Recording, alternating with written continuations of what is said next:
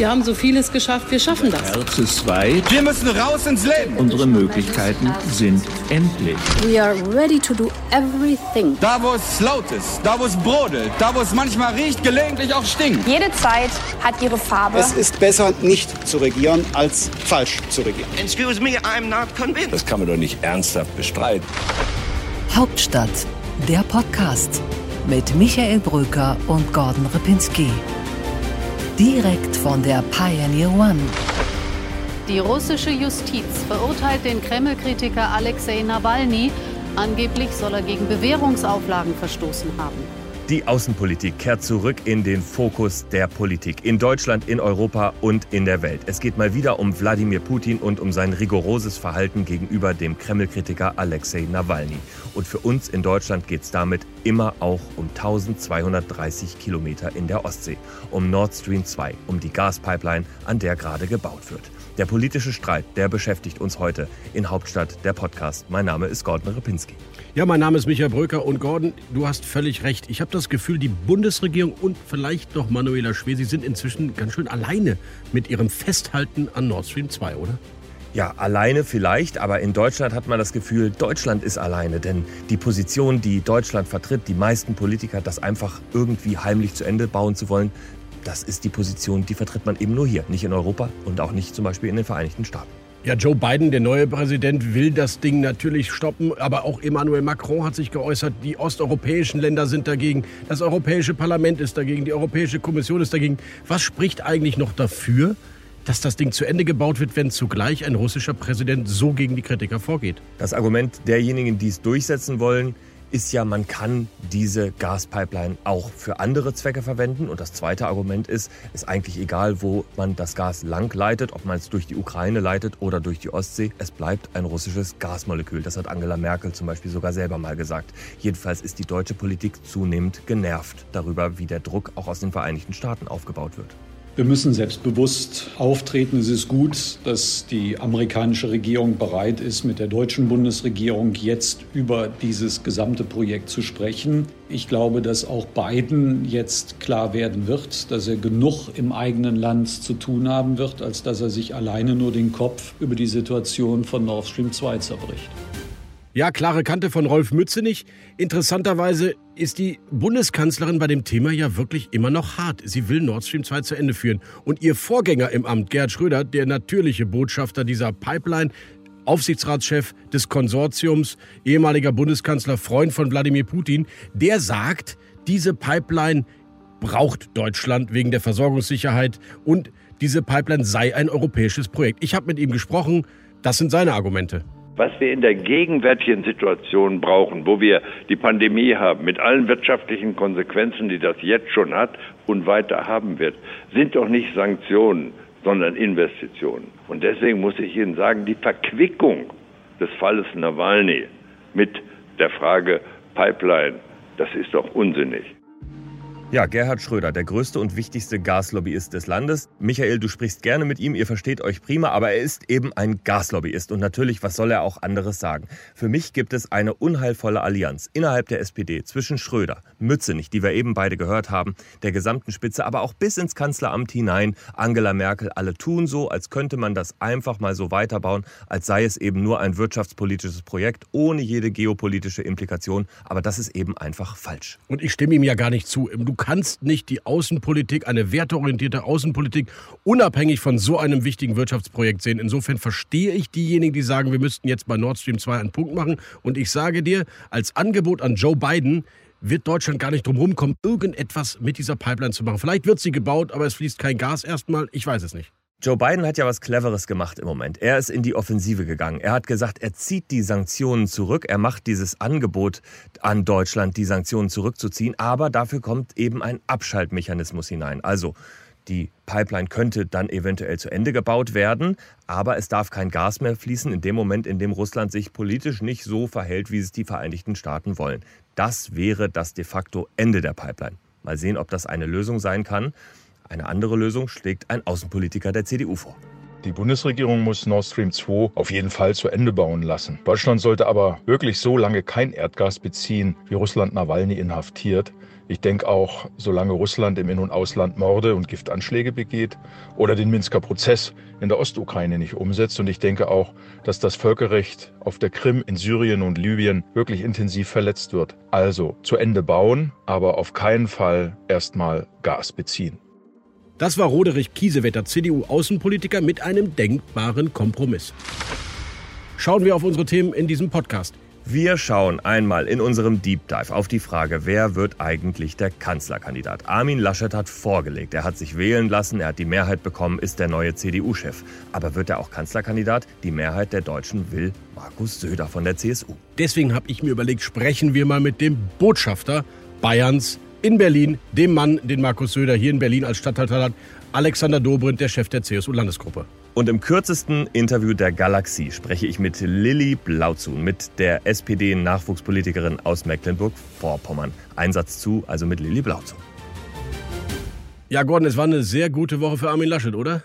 Es läuft eigentlich gut für ihn, seit er zum Parteichef gewählt wurde. Erst dieser Elfmeter mit diesem Gastbeitrag von Helge Braun, der so dermaßen von vielen Menschen in der CDU als falsch erkannt wurde, dass Laschet den machtvoll abräumen konnte und keiner ihm widersprach.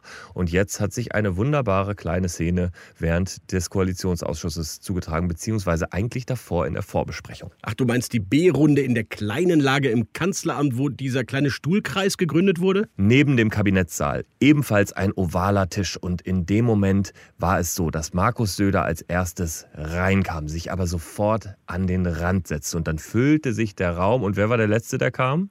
Armin Laschet. Genau, Armin Laschet war es. Und ein Stuhl war frei. Der gegenüber der Kanzlerin. Richtig. Und was für ein intuitives Machtsymbol die Union da Armin Laschet gegeben hat, dass sie gesagt haben, der neue CDU-Vorsitzende darf sich gegenüber der Kanzlerin hinsetzen. Ganz klar, die beiden im Tandem stark miteinander. Und das sagt ganz viel über die Frage aus, über die wir jetzt diskutieren wollen. CDU und CSU, das heißt, das war schon die Vorentscheidung? Laschet wird Kanzlerkandidat? Es war nicht die Vorentscheidung, aber ich glaube, wir haben so viel über Markus Söder als möglichen Kanzlerkandidaten diskutiert und wir haben dabei missachtet, dass wir das in einem Vakuum getan haben. Die CDU war in einem Machtvakuum. Da waren nur Bewerber da, die auch nicht besonders stark für sich waren und noch nicht besonders gefestigt. Aber dieses Vakuum, das ist jetzt gelöst und damit hat sich die Machtsituation in der gesamten Union neu sortiert. Ja, deine These war ja schon immer, der neue CDU-Chef wird tendenziell auch der Kanzlerkandidat. Meine These war immer, bei diesen Umfragewerten für Markus Söder und auch die für Armin Laschet, und zwar in der Kanzlerfrage der Deutschen, das ist so enorm, dieser Unterschied, da können die doch nicht auf Söder verzichten. Das ist natürlich auch möglicherweise so, wenn sich diese Umfragen nicht verändern. Aber bei Armin Laschet haben wir ja schon gesehen, kurz nach der Wahl gehen die Werte schon hoch innerhalb der Union, aber auch innerhalb der Bevölkerung. Die Bevölkerung will bei den Gewinnern sein und Armin Laschet ist seit seiner Wahl zum CDU-Chef ein Gewinner. Ja, interessant, diese Geschichte der Schwestern, CDU und CSU, die war ja vieles, aber Geschwisterliebe war das ja nicht immer. Nach dem Zweiten Weltkrieg eher als Sammlungsbewegung zusammengekommen, weil Christdemokraten untereinander kooperieren wollten. Aber es ging schon frühzeitig ordentlich zur Sache. Ich finde, wir müssen mal erinnern an Franz Josef Strauß 1976, der massiv gegen den CDU-Vorsitzenden Helmut Kohl geledert hat und dann die Replik von Helmut Kohl ein bisschen später. Die politischen Pygmäen der CDU die nur um ihre Wahlkreise sind. Diese Zwerge in Westentaschenformat. Diese Rechenausgabe von Politikern. Und glauben Sie mal eines, der Helmut Kohl wird nie Kanzler. Der wird mit 90 Jahren die Memoiren schreiben, ich war 40 Jahre Kanzlerkandidat. Lehren und Erfahrungen aus einer bitteren Epoche. Franz Josef Strauß hat die lauten Töne, also die Muskeln spielen lassen. Aber er war kein starker Mann überhaupt nicht. Und so konfrontativ, wie Franz Josef Strauß an dieser Stelle gesprochen hat, so war es dann eigentlich vier Jahre später auch, als er sich die Kanzlerkandidatur holte. Damals mit einem Votum der Fraktion. Aber die Unionsfraktion, die hat sich auch nicht ganz freiwillig für Strauß entschieden, sondern weil Strauß gedroht hat, dass er eine Partei rechts von der Union, rechts von der CDU etabliert mit der CSU. Also da war richtig Zunder drin. Ja, es war oft eine Geschichte der Drohungen. Auch 2-2, als Edmund Stoiber ja Kanzlerkandidat wurde, gab es vorher ein Drohszenario, in dem Fall allerdings von CDU-Politikern, die Angela Merkel verhindern wollten. Und so musste Angela Merkel eigentlich gegen ihren Willen das berühmte Frühstück in Wolfratshausen einnehmen und Edmund Stoiber die Kanzlerkandidatur übertragen. Und wie die das damals begründet haben, hören wir uns mal eben an. Wir haben bei diesem Frühstück vereinbart, dass Edmund Stoiber der Kanzlerkandidat der Union für die Bundestagswahl 2002 sein wird. Was hat zu dieser Entscheidung der beiden Parteivorsitzenden geführt? Ich habe immer gesagt, Kanzlerkandidat der Union soll derjenige werden, der die größten Siegeschancen hat. Wichtig ist, dass äh, nach Vorschlag von Frau Merkel wir einen gemeinsamen Vorschlag ja äh, heute vorgelegt haben, der vor allen Dingen auch von der CDU einmütig angenommen worden ist. Und das ist die beste Voraussetzung, dass CDU und CSU eben auch die große Chance, die wir haben, nutzen können, den Wechsel äh, der Regierung äh, im September beizuführen. Das waren sie also, die beiden Kanzlerkandidaturen. Das war 2002, was wir gerade gehört haben, Angela Merkel und Edmund Stoiber. 1980 und 2002 Franz Josef Strauß und Edmund Stoiber. Sie hatten eine Sache gemeinsam. Es waren keine Momente der großen Stärke für die Union oder für die CDU. 1980 gegen eine relativ starke sozialliberale Regierung, gegen einen starken Kanzler Helmut Schmidt und 2002 gerade aus der Parteispendenkrise herausgekommen in der Opposition. Also das waren schwierige Momente, in denen die CDU dann großzügigerweise der Schwesterpartei die Kanzlerkandidatur überlässt. Und das ist eben heute ganz anders. Genau, nur wenn es der CDU richtig schlecht geht, dann fragt sie die CSU. Das ist heute nicht der Fall. Das würde für den Kanzlerkandidaten Armin Laschet sprechen. Allerdings, nochmal, Söder ist so weit vorne in seinem öffentlichen Auftreten. Da muss doch Laschet das schon noch aufholen, oder? Ja, und meine These ist, das wird er. Aber ich glaube, wir haben doch folgende Situation. Die CDU wird sich diese Kanzlerkandidatur nicht aus der Hand nehmen lassen, denn sie will sich das Kanzleramt nicht aus der Hand nehmen lassen. Aber auch die CSU, auch Markus Söder hat ein Problem. Denn wenn er der Kanzler wird, dann bleibt für die restliche CSU, für die Leute, die vielleicht Minister werden wollen, gar nicht mehr so wahnsinnig viel übrig. Ja, und der Freistaat-First-Charakter der CSU, der heißt ja, wir müssen Ministerpräsident bleiben, wir müssen absolute Mehrheit haben, ob da ein CSU-Politiker auch Kanzler ist. Ich glaube, so viele Landtagsabgeordnete in Bayern finden das gar nicht so sexy. Ja, und das Selbstverständnis von der CSU als Stachel im Fleisch der CDU, das würde sich natürlich auf einmal völlig umdrehen. Es ist nicht mehr so, dass dieser eine starke Landesverband aus Bayern dann im Kanzleramt diktiert, was los ist. Auf einmal ist es umgekehrt. 15 Stachel im Fleisch der CSU, 15 Landesverbände der CDU gegen einen möglichen CSU-Kanzler. Das ist ein Machtverhältnis, ob das die CSU wirklich will. Und ein Signal haben wir diese Woche ja nochmal mitbekommen, nämlich die CSU verzichtet auf den Bayern-Plan, den sie damals ja im Bundestagswahlkampf 2013 gegen die CDU gebracht hat. Und sie verzichtet diesmal darauf, auch das aus meiner Sicht ein Signal für einen möglichen CDU-Kanzlerkandidaten. Die wollen gar nicht mehr streiten mit der CDU. 2015, dieser große Streit um die Flüchtlingskrise, die wollen das nicht wiederholen, weil das hat sie fast auseinandergebracht. Michael, ich fand schon die Bilder von Herrn Chiemsee, Markus Söder in diesem goldenen Saal mit der Kanzlerin. Für mich war das kein Symbol dafür, dass Markus Söder ins Kanzleramt will. Für mich war das ein Symbol dafür, dass er der König von Bayern sein will. Der stärkste Ministerpräsident, den es je gab. Dafür nutzt er die Debatte für nichts anderes. Wir fassen zusammen, Gordon. Es ist der geschlossenste Unionswahlkampf vielleicht seit vielen. Der Streit von 2015 soll sich nicht wiederholen. Und am Ende liegt Armin Laschet vorne, wenn er noch ein bisschen aufholt? Genau, wenn er noch ein bisschen aufholt. Ich glaube, er muss Söder nicht überholen in der Popularität. Die Tendenz würde ausreichen. Dann wird er Kanzlerkandidat. Dann würde er wahrscheinlich auch Kanzler werden. Und dann würde sogar etwas gelingen, was in der ganzen Geschichte Deutschlands noch nie gelungen ist. Eine verhältnismäßig geplante Übergabe des Kanzleramts. Ja, Gordon, dazu passt, was Armin Laschet selbst bei der Buchvorstellung von Markus Söder über Markus Söder gesagt hat, nämlich, dass der doch eigentlich sehr glücklich ist in dem Amt, was er gerade selber hat. Er hat für sich immer angestrebt, wenn ich dem Buch glauben darf, Ministerpräsident in Bayern zu werden. Das ist für viele, ich habe ja in München studiert, für viele Bayern auch das Allererstrebenswerteste. Aber es wäre auch für einen anderen tatsächlich eine wichtige und vielleicht auch gute Entscheidung, wenn Markus Söder in Bayern bleibt, nämlich für Alexander Dobrindt, den König der CSU in Berlin. Und der möchte auch der stärkste CSUler in Berlin bleiben, mutmaßlich, auch wenn er das vielleicht nicht offen sagen würde. Aber er weiß natürlich alles, was in der CSU passiert. Michael, du hast mit ihm gesprochen, mit Alexander Dobrindt, über alle Fragen der Kanzlerkandidatur und über das Verhältnis zwischen CSU und CDU. Das Interview kommt jetzt bei uns. Interview der Woche. Herzlich willkommen, Alexander Dobrindt, hier auf der Pioneer One. Ja, vielen Dank für die Einladung. Ich bin froh, wenn ich wieder da sein darf. Herr Dobrindt, sagen Sie mal, wie würden Sie eigentlich das Verhältnis zwischen diesen Schwestern beschreiben? Naja, wir haben ja verschiedene Episoden hinter uns gebracht und ähm, das ist ein dickes Buch, die Geschichte von CDU und CSU und da gibt es sehr viele unterschiedliche Kapitel und äh, momentan ist ein Kapitel aufgeschlagen, das sagen wir mal, ein sehr ruhiges Wasser ist, äh, mit wenig Auseinandersetzungen, mit viel Verständnis füreinander, aber halt auch eins, das nach einem dicken Sturm aufgeschlagen worden ist. Und deswegen, ich bin sehr froh, dass wir zurzeit mit ja sehr viel Einigkeit auftreten, dass wir die Union zusammengeführt haben. Und nur dadurch kann es uns auch gelingen, dass wir eine möglichst große Breite in diesem Jahr, wo es ja nochmal besonders wichtig ist, wir sind in einem Wahljahr, eine möglichst große Breite an Zustimmung erreichen können. Dafür braucht man eine Einigkeit zwischen CDU und CSU. Was ist Ihr persönliches Learning, als es 2018 fast zum Bruch kam? Dass es nur zusammen geht oder dass man auch wirklich zusammengefunden hat danach? Dass es nur zusammen geht, das wusste ich vorher auch schon. Dass man aber in einer harten Auseinandersetzung am Schluss nicht einen gemeinsamen Weg begründen kann, das war etwas, was man erlernen musste. Also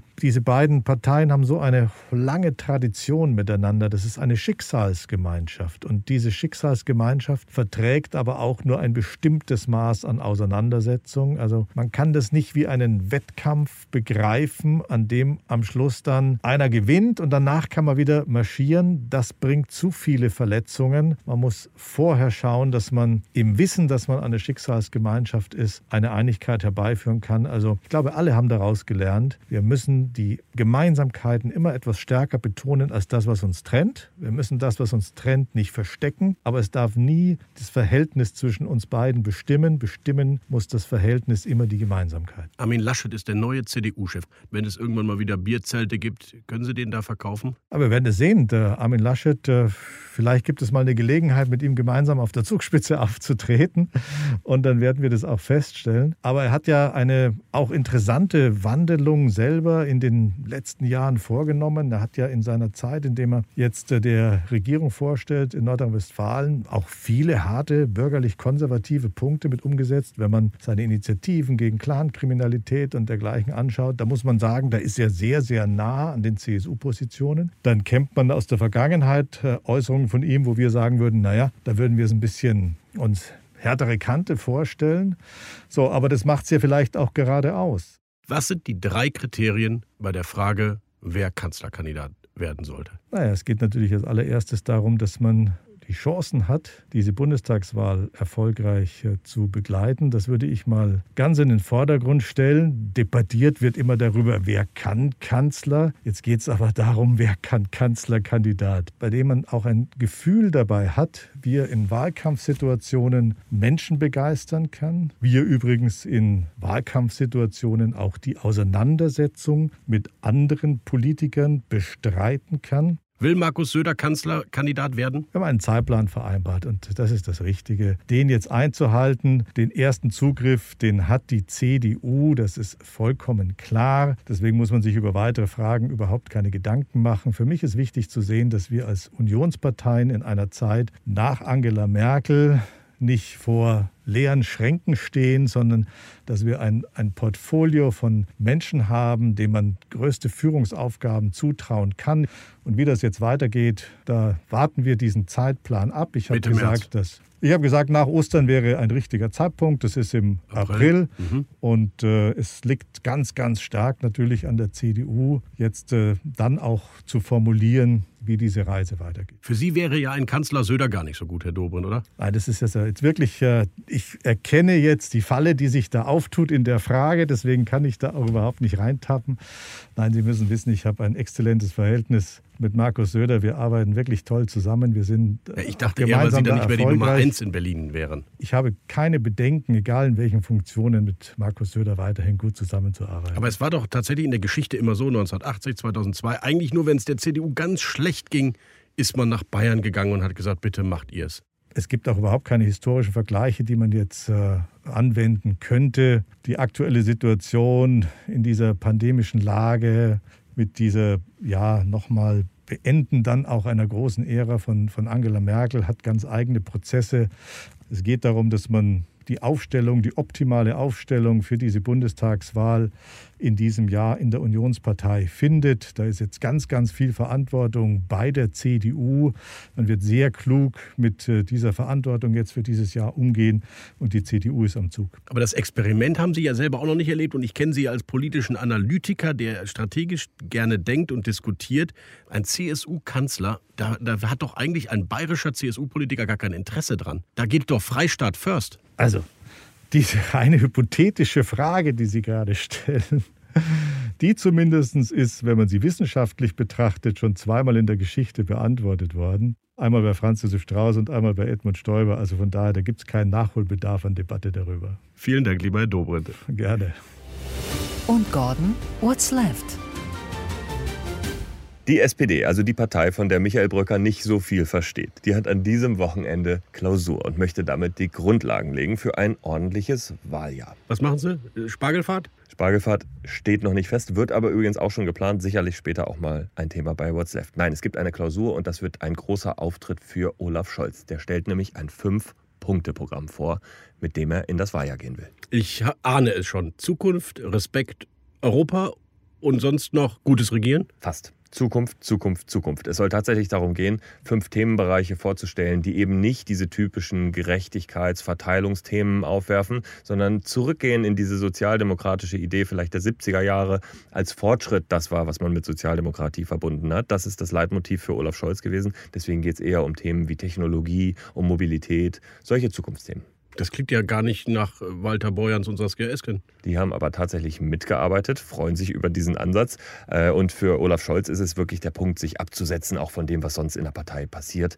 In dem Sinne, dass man einen eigenen Akzent setzt. Eine Art, vielleicht so ein kleiner Deutschlandplan, wie es Frank-Walter Steinmeier damals gemacht hat, nur eben auf fünf Punkte reduziert. Wobei er ja von einem McKinsey-Berater damals geschrieben wurde. Aber es war bis heute das klügste SPD-Papier übrigens aus meiner Sicht. Ja, das, äh, gut, viele kennst du ja nicht, Michael, aber wir nehmen das einfach mal so hin.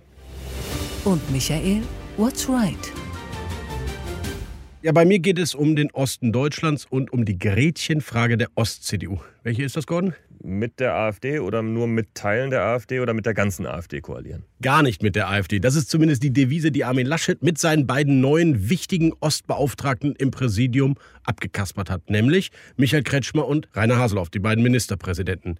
Und erstmals, das finde ich erstaunlich, hat Marco Wanderwitz, der Ostbeauftragte der Bundesregierung, CDU-Politiker, klargemacht, dass die AfD eventuell sogar überprüft werden sollte vom Verfassungsschutz. Eine neue Linie Richtung rechts. Und wie genau möchte die CDU dann die Situation in Sachsen-Anhalt lösen, wenn da Linke und AfD auf einmal mehr als 50 Prozent haben? Ja, das ist eine absolut berechtigte Frage, weil das Thema wird eng. In Sachsen-Anhalt hat die AfD 26 Prozent. Neueste Umfrage. In Thüringen und in Sachsen liegt die AfD bei 23 Prozent. Das heißt, es gibt gar keinen Rückgang der AfD-Anhängerschaft im Osten. Die CDU wird mit diesem Thema auseinandergehen. Ich sage dir aber, für Armin Laschet ist es eine Kernaussage, niemals mit den Rechten, auch nicht auf kommunaler Ebene. Das wird ein heißer Wahlkampf im Osten. Das heißt also, tolerieren lassen von der Linkspartei. Im Zweifel ja. Was für ein Beispiel, wenn man sich erinnert an die Rote Sockenkampagne 1994, glaube ich, war es. Auch Sachsen-Anhalt. Mal sehen. Diesmal erlebt die CDU vielleicht selber. Richtig, Gordon. What's next? Ja, noch 33 Wochen bis zur Bundestagswahl und nächste Woche steht mal wieder an Ministerpräsidentenkonferenz. Das ist so eine Art Murmeltiertag der Politik im Moment. Es ist vielleicht eine der entscheidenden Ministerpräsidentenkonferenzen, denn alle Welt oder zumindest das ganze Land macht sich darüber Gedanken, ob jetzt geöffnet wird oder nicht.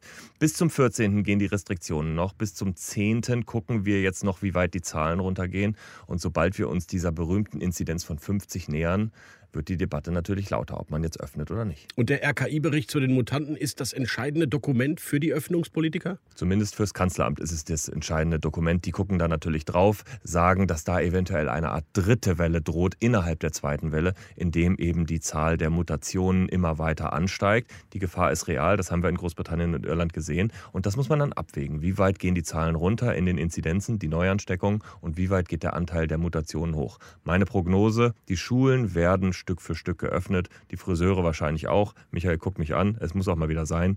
Und die Kitas vielleicht auch noch und der Rest wird warten. Wir schauen uns das an. Nicht nur die Dokumente, die lesen Sie ja immer schon in unserem Hauptstadt-Newsletter, sondern wir sprechen sicherlich auch an dieser Stelle nochmal darüber. Das war Hauptstadt, der Podcast. Ich bedanke mich bei Gordon Ripinski. Und ich bedanke mich auch sehr bei dir, Michael Brücker. Bis zum nächsten Mal. Schauen Sie auf thepioneer.de oder in Ihrer Lieblings-Podcast-App. Viel Spaß. Bis nächste Woche. Und wenn es Ihnen gefallen hat oder auch nicht gefallen hat, geben Sie uns Feedback. Liken Sie uns, leiten Sie uns weiter oder schreiben Sie uns einfach, was wir besser machen sollen. Wir sind ein offenes Projekt. Wir freuen uns über Feedback und wir wollen besser werden. Also Hauptstadt, der Podcast. Bis zur nächsten Woche mit uns. Ein Satz zu Unser kürzestes Interview der Berliner Republik ist an der Reihe. Ich habe mit Lilly Blauzun gesprochen. Sie ist Influencerin, Politinfluencerin aus Mecklenburg-Vorpommern, 19 Jahre alt, vielleicht eine der größten Nachwuchshoffnungen der SPD. Ich habe Lilly Blauzun, so funktioniert das Spiel, ja, einen Begriff gesagt und sie hat mir möglichst spontan mit einem Satz geantwortet. Olaf Scholz. Nächster Bundeskanzler und Hoffnung auf progressive Mehrheiten. Politinfluencer. Menschen, die im digitalen Raum politische Inhalte vermitteln, in den Dialog treten und versuchen, nahbar zu überzeugen. Verfassungsschutz. Der Verfassungsschutz hat in den letzten Jahren zu wenig geschützt. Wir müssen ihn mindestens radikal reformieren. Wenn es nach mir gehen würde, am liebsten abschaffen und eine alternative Möglichkeit errichten. Grün, Rot, Rot. Ich wünsche mir einen sozialdemokratischen Kanzler, aber vor allem wünsche ich mir progressive Mehrheiten und ähm, das stellt auch Grün-Rot-Rot dar. Kanzlerkandidatur 2045. Die Kanzlerkandidatur 2045 wird hoffentlich von einem stabilen Sozialdemokraten oder einer stabilen Sozialdemokratin gemacht und ich bin mir sicher, dass auch ich meinen Beitrag dazu leisten werde, dass wir auch im Jahr 2045 eine starke Sozialdemokratie haben.